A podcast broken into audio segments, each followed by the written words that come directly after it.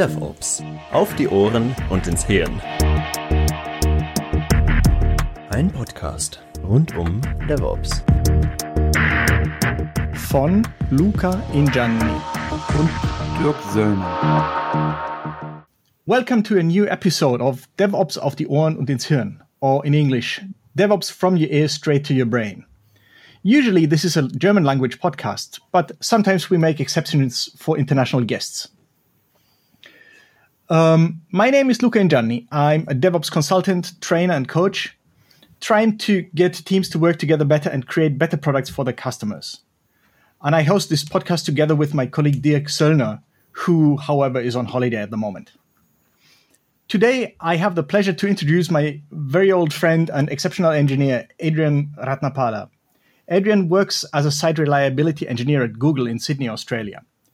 Since I have only a vague idea of what site reliability engineering is, I figured it would be a good idea to invite him and ask. Hi, Adrian. Thanks a lot for agreeing to be on this show. Hi, Luca. Would you like to introduce the listeners to yourself?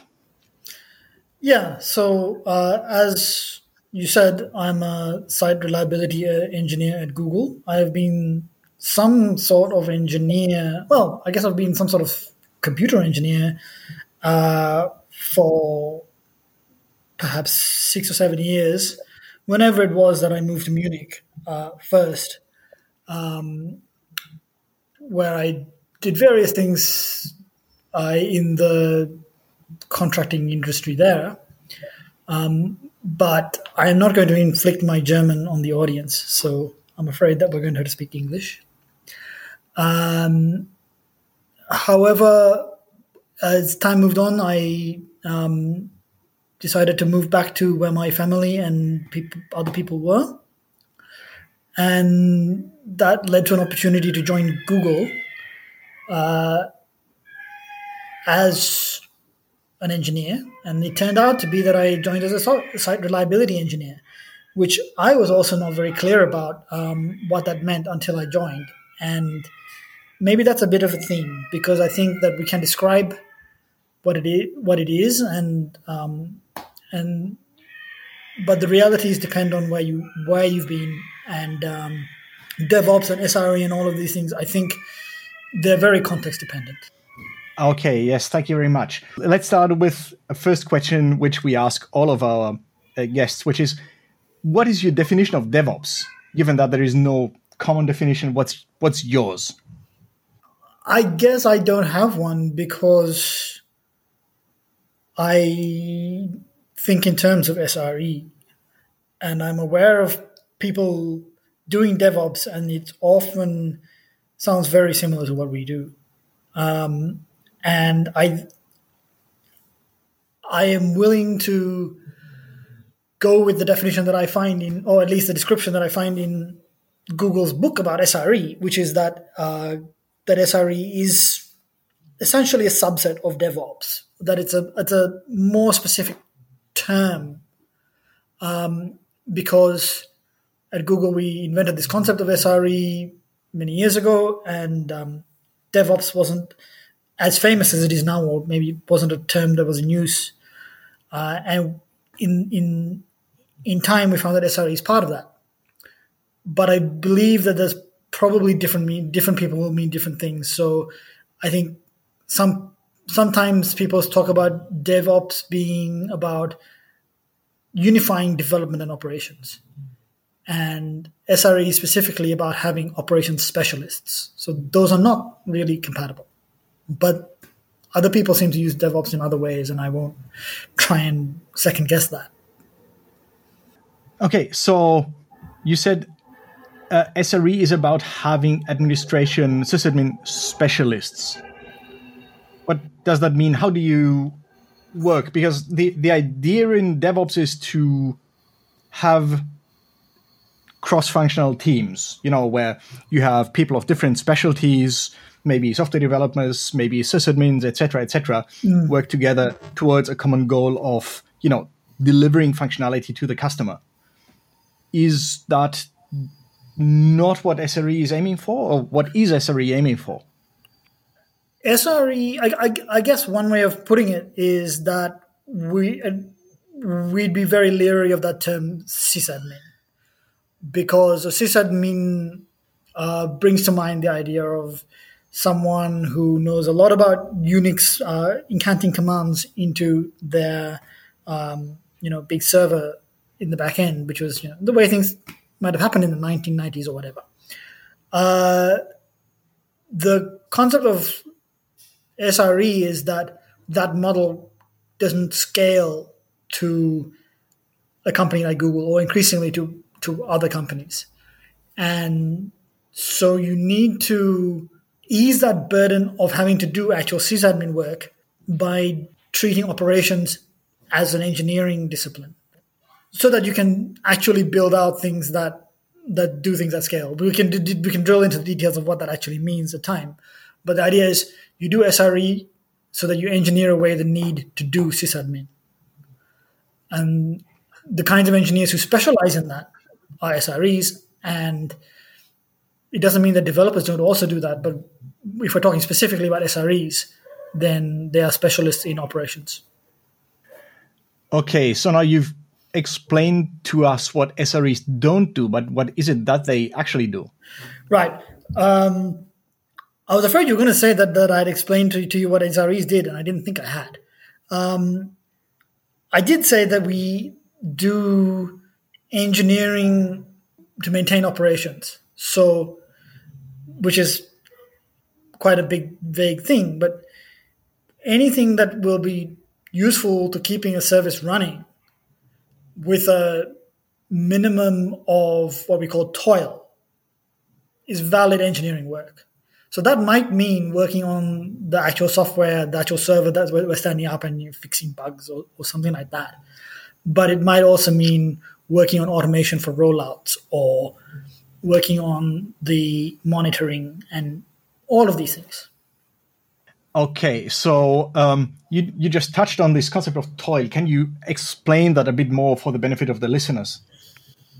Yeah, toil is um, any kind of of work that is well one way of thinking of it is that it, it's generated by an event that, that will recur so if um, you know one kind of toil that we would definitely want to eliminate would be if a machine goes down then you would have to restart the server on another machine and we don't do we don't have to do that because we have the, there are long-standing automation um, systems of automation that prevent that.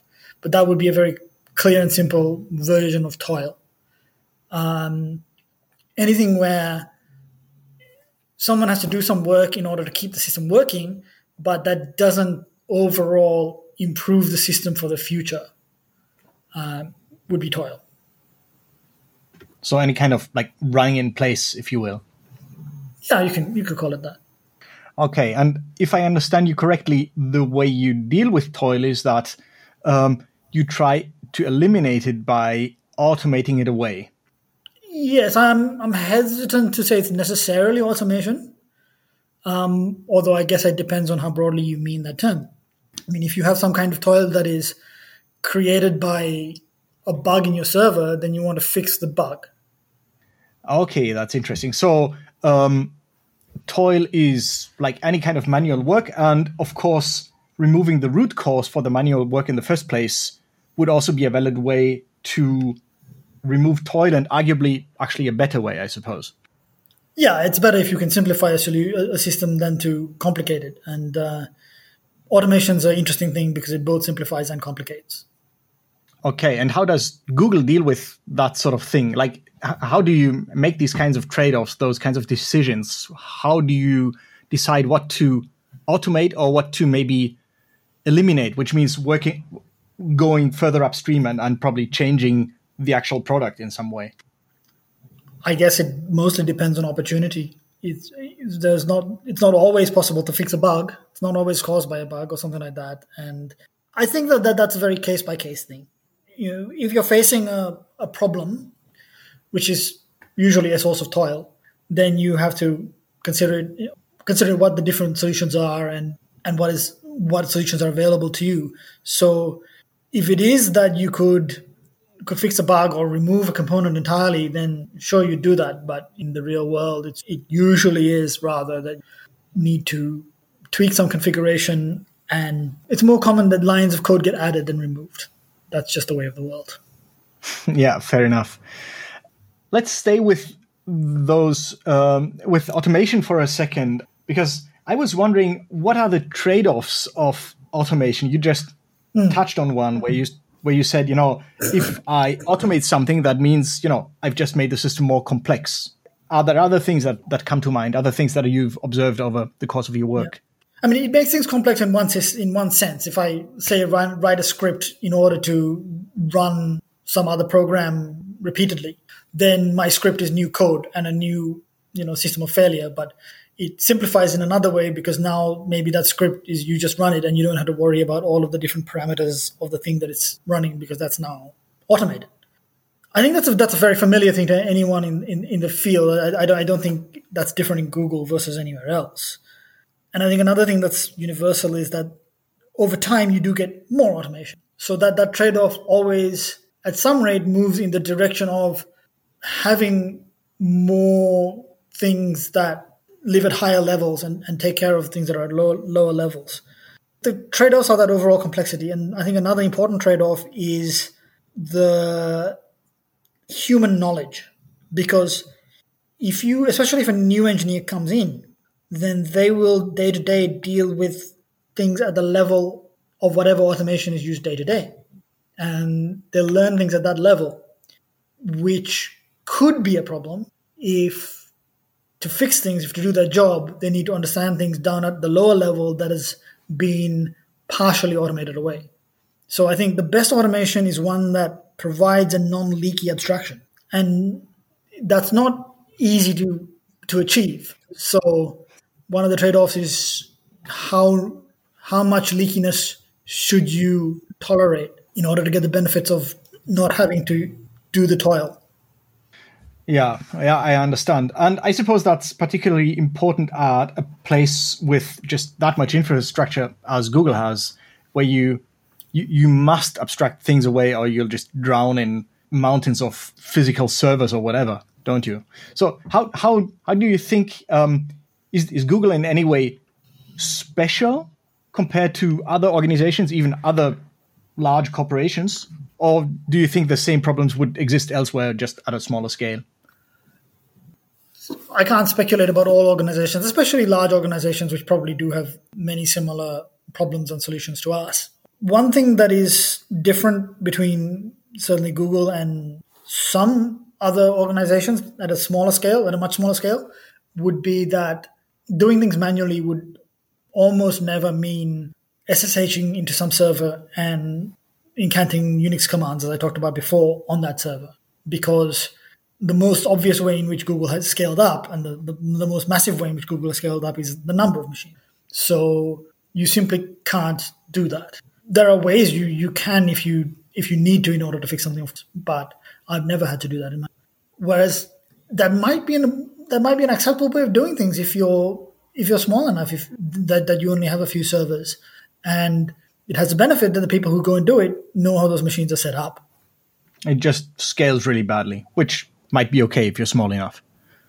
Yeah. So I mean, the, the, the, there's always this thing that that the nature of your of your scalability solutions, the automation or whatever else you do in order to be scalable needs to be some sort of match to your actual scale.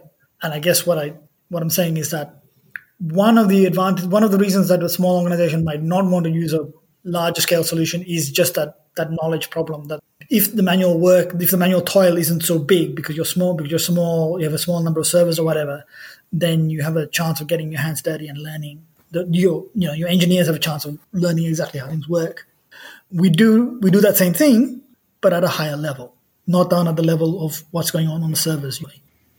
Okay. However, we talked about maybe a better way of eliminating toil would be to make the actual like problem go away. For example, fixing a bug. How would that work uh, in the environment you work in? If you if you observe something, you know, there, there's toil because of yes, because of a bug that you encountered in your production systems.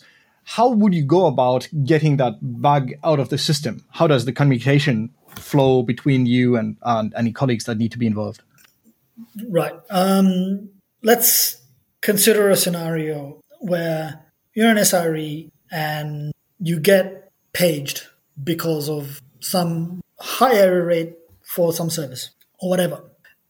and you go and you you deal with this uh, this alert by I don't know you you maybe you turn up some some more capacity because you found that something was running out of memory or whatever. You you just do a quick fix to, to make it work. Whatever you do, you, you've you've made the problem go away, or maybe you drain traffic from one place to another so that it, it goes away for now, and further investigations ensue. If for whatever, if however we did it, we we we found that there was or we suspected that there was a bug, then by that time we'll be talking to the original to the developers, but you know, it, it could be it could be something where the SRE themselves can can see what the bug is. If, if servers are crashing and you have a core dump, then you can see the line of code where it, where it crashed, and you might see there's an obvious failure to check a null pointer or something like that. In which case, the best thing to do to, to fix that is to just go to the line of code, fix the null pointer, check, and you know, suggest that this is a, a fix to the bug, and you go through the process of verifying that it really is a fix uh, but that might be all there is. But more usually, it's something subtler. Uh, oh, actually, often it's something subtler, and in which case it it's generally a question of communicating with the people who wrote the software in the first place, which is the dev team. And although SREs are not software developers, we are in close contact uh, with the developers of, of the software. You know, it's not like a I suppose if you're in an open source world, you might have an open source package that then you use and then you're relatively disconnected from the developers. But we're talking about things going on within a company. So even if you are separate from the developers, there's two way communication and you're part of that cycle of iteration. I see. Okay, so there's is is there even like a, a, regular meeting or something where you talk to your developers, or, or how does that work? How how well do you know these people? How easily can you talk to them if you feel that you need to? Uh, very easy. I mean, the, the, for me, the biggest uh, hurdle is that I am in Sydney and no developers for any of the things that I work on are in Sydney. There are regular meetings. So I'll give a little bit of a structure. There are, there are various. This is not how I, I'm, what I'm talking about now is not how things are done at Google because things are things will vary between teams and the numbers of people things will vary between teams. But uh, I have worked on things where um, my team was responsible for various different services, and then there were particular SREs who had particular responsibilities for one or two services. So I would go to a meeting with the developers of that service that I was particularly responsible for every week. And there we would usually discuss all of the outages for that service, as well as our plans for the for the you know for the future in, in terms of operations, because that was a that's a sync that the developers have specifically for into SREs. We are very much on the same page with regard to where the service is going, at least on that area of interface where operations and, and development are closed. Um, developers have other concerns, long term feature work and stuff like that, that doesn't necessarily concern us, although it might. But insofar as anything does concern us, then we have very tight loops of communication. Okay, and one other thing that I was wondering about is that if you find some source of toil. Who is actually responsible for dealing with that? Is that you? Is that the dev team? Especially if it's something that has, you know, that originates somewhere in the code. You know, a, a bug, as we said before.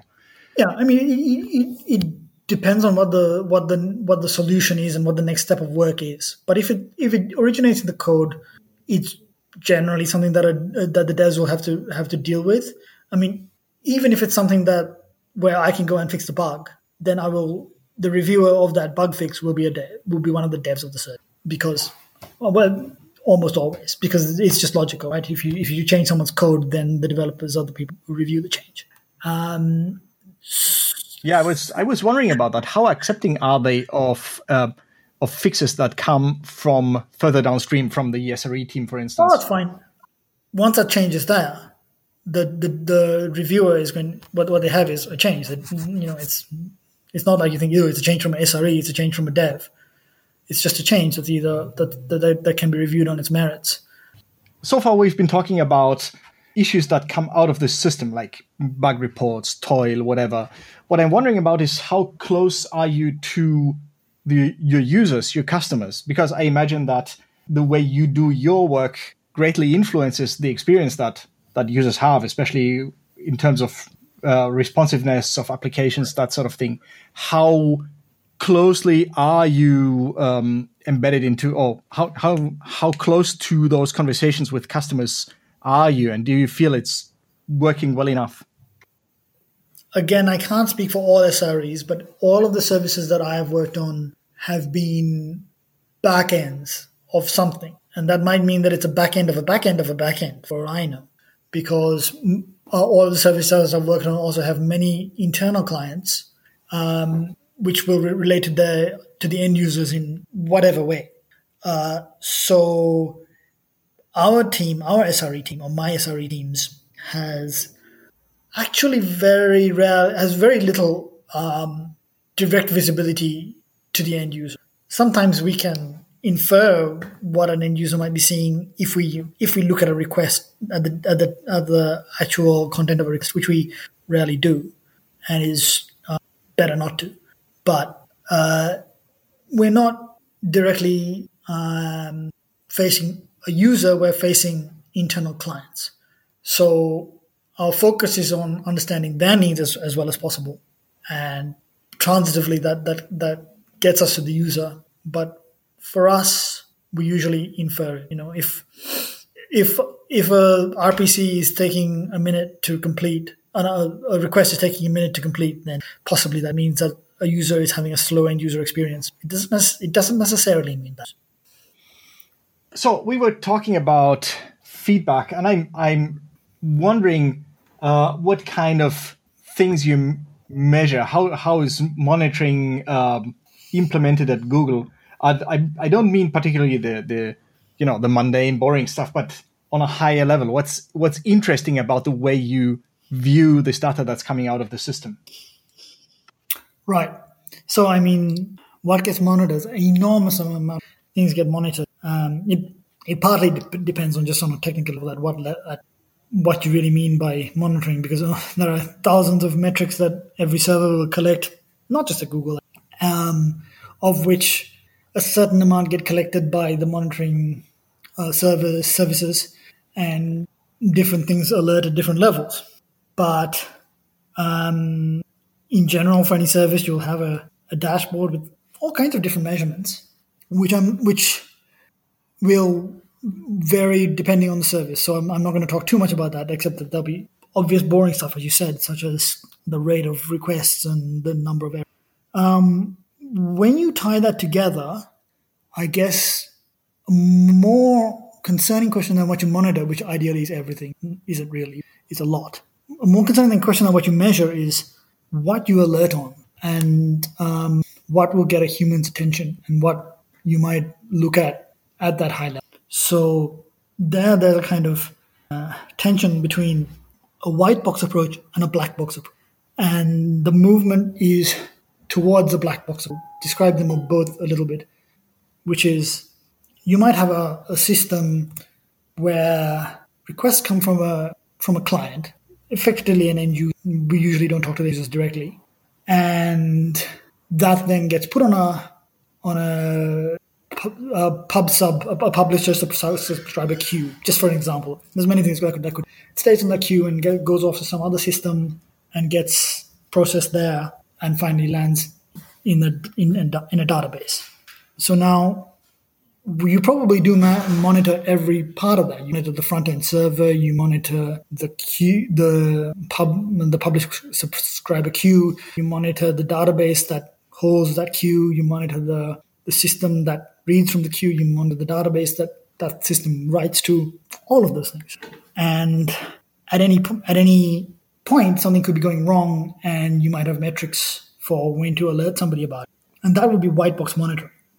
And then the black box says, what does the end user care about? So an error from the front end server would be an obvious case of what an user might got if there are enough errors. It's not just a blip. Um, another thing might be in might be, you know, in a white box, it would be the publish subscriber queue was broken. But in a black box situation, it's there's the end user wrote some data, but then failed to read it back after some time that they would have expected it to to be to become consistent. So in essence, you you're not concerned with the technical details. You're just concerned with the effect that this defect or whatever has on the user, the consumer of this product of yours. Yeah. So what black box monitoring, I guess, is what it sounds like, which is that it that it measures things from from the outside, and yes, is usually done as close as possible to reference with reference to what we think clients care about. So if you've defined a service level obligation, then you want to be measuring how well you're, you're doing that. So by service level obligation, I would mean not just measure the error rate, but we have got, you know, we are we are serving at 99.9% availability a few minutes. Um, and then we you, you measure whether you've met that SLO. And then you can define other SLOs such as the freshness or whatever it is. Something that, that you think that will be a client will be able to see. And you you alert on these things. And the idea is that that way you're not alerting on that way you're not creating unnecessary toil because you don't alert on things the customer doesn't client doesn't care about. The trade-off there is that if you got some sort of alert saying that the black box is broken, then as a you know, it's it, it just tells you that it's broken. Whereas if you had a white box alert, it tells you what is broken, which is helpful when you. But on the other hand, I suppose it's noisier and, and perhaps less helpful as far as the customer is concerned. Yeah, I mean, this is why the movement is to reduce the amount of white box monitoring and increase the amount of box monitoring because as systems get larger, and more complicated, there'd be more noise if you too much. Um, yeah. So yet again, you're just sort of moving up um, the the layers of abstraction, aren't you? Yeah, I, I, I think so. I think. Um, I mean, the thing is, we do we do have a lot of white, and there's nothing wrong. It's just that as time goes on, the trend will be the other way. Interesting. Yeah, and I I think it makes sense to to view it from from that perspective.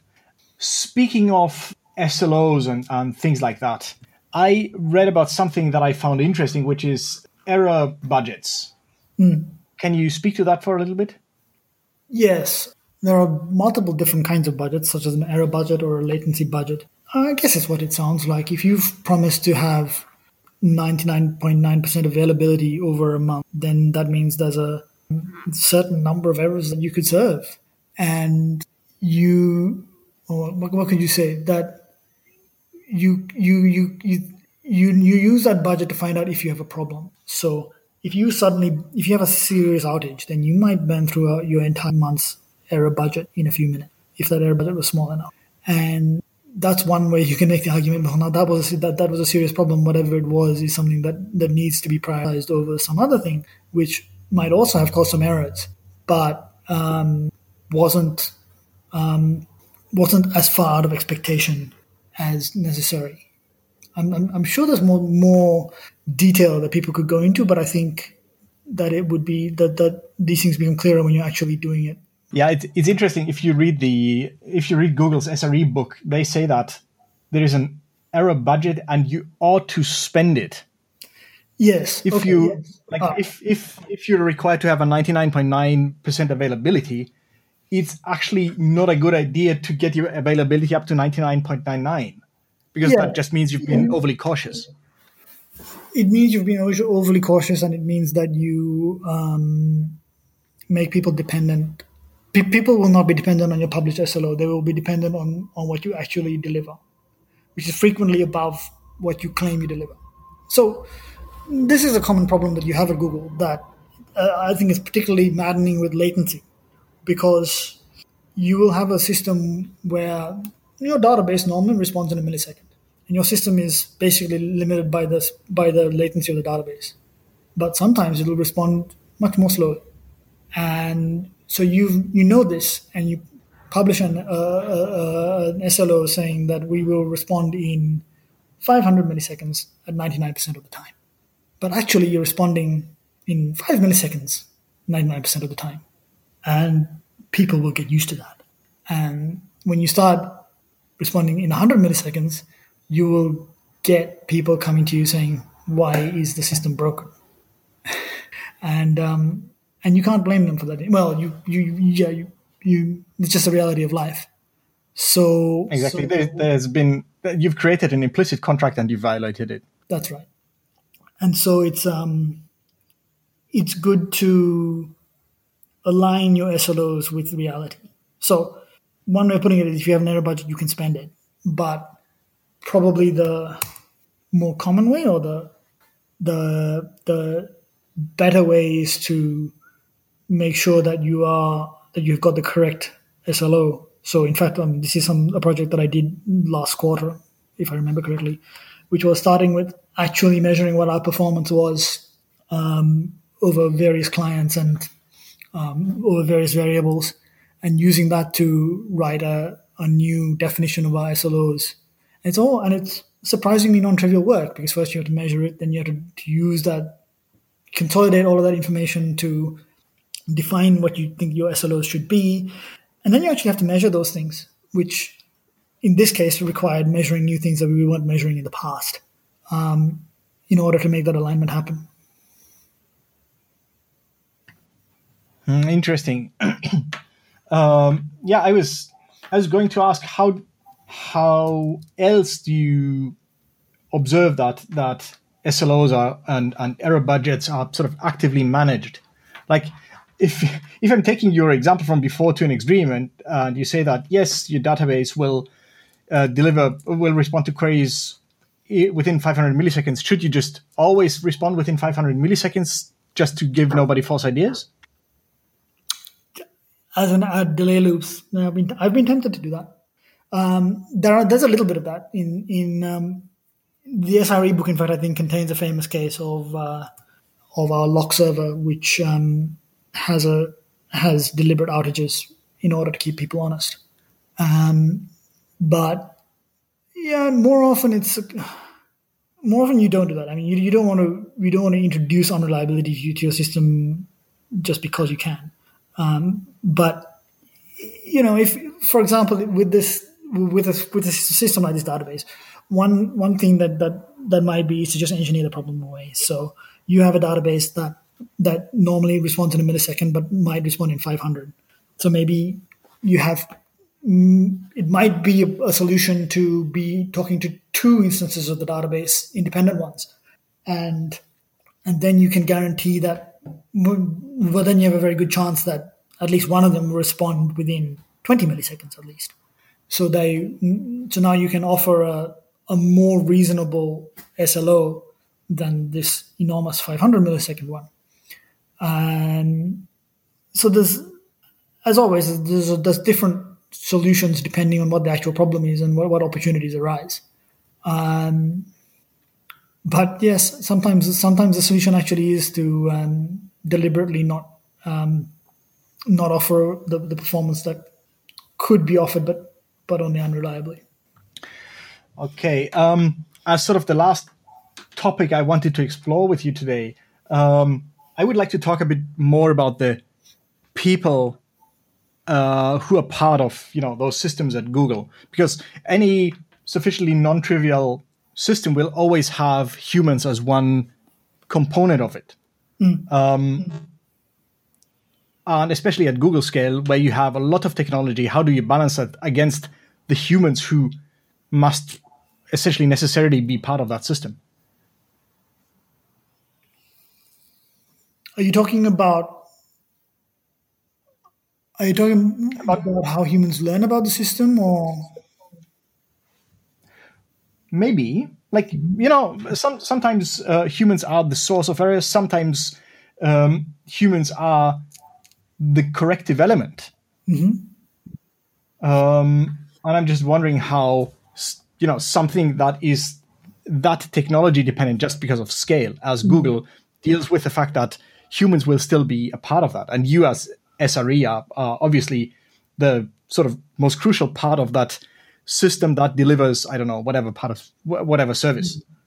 One thing I'd, I'd like to emphasize is that sres and developers both run services it's in a, in a, in a frontline situation um, where where where serving things for the user, it's not just SREs. That does the it's it's SREs and developers both. I guess the the relationships between humans and the machine or the machines are in, are different. There are many different dimensions on which we can talk about. So we've talked about automation and how that creates a um, a stack of different things to learn, which people will mostly learn the, top layers of. And so um, and then we've we've also talked about monitoring and people being alerted. So that that that that, that almost put people into a feedback loop as part of the system. Um, do you have any? Uh, do you know which angles you are most interested in talking about? No, not really. I was just exploring this just because it's such a crucial aspect that you know every every non-trivial system contains humans as one or more of its elements, from aircraft to cars to uh, web servers. Mm, okay, I guess. Uh, see, this is the Munich. This is the Munich uh, Michelin you coming back um, because that, that, that, that's a lot easier to understand in terms of uh, aircraft and cars. I think, but it's true that um, that a, that an aircraft or a car has an operator who's a driver or whatever or a pilot and I suppose in that sense we are operators, but we are not drivers or pilots of our, of the system, right? So the, the the person who's driving your Google experience is really the user, but we are there um, as part of the system that keeps it reliable. Um, and ideally, ideally, I guess we. I haven't thought about it in this way, so I'm, I'm making things up a little bit. But I, I think that aspect of our role is huge, but it's also the very thing we want to minimize because it is by definition toil. Because it's what happens as part of the system being reliable. If, if the human being is part of the system being reliable, then what you would have preferred would be that, that the human being, the, the, the engineer, had previously engineered something so that the system was just reliable on its own or without human intervention. Um, so we are part of that system because because computers ultimately own the computers and they can't take care of themselves and they do need people to polish the gears and stuff. And another aspect of that though is that we actually do want some toil. We want to be getting paged every so often, um, partly so that we get practice at dealing with debugging our systems, um, but also so that that knowledge that we gain can go back to our engineering efforts. Wow, that is that that made per- perfect sense. I found that fascinating to hear, and I think this is an excellent place to leave it. Adrian, thanks so much for being on this on this podcast. I think our listeners will find it very very interesting, and I know that I enjoyed it greatly. So, thanks again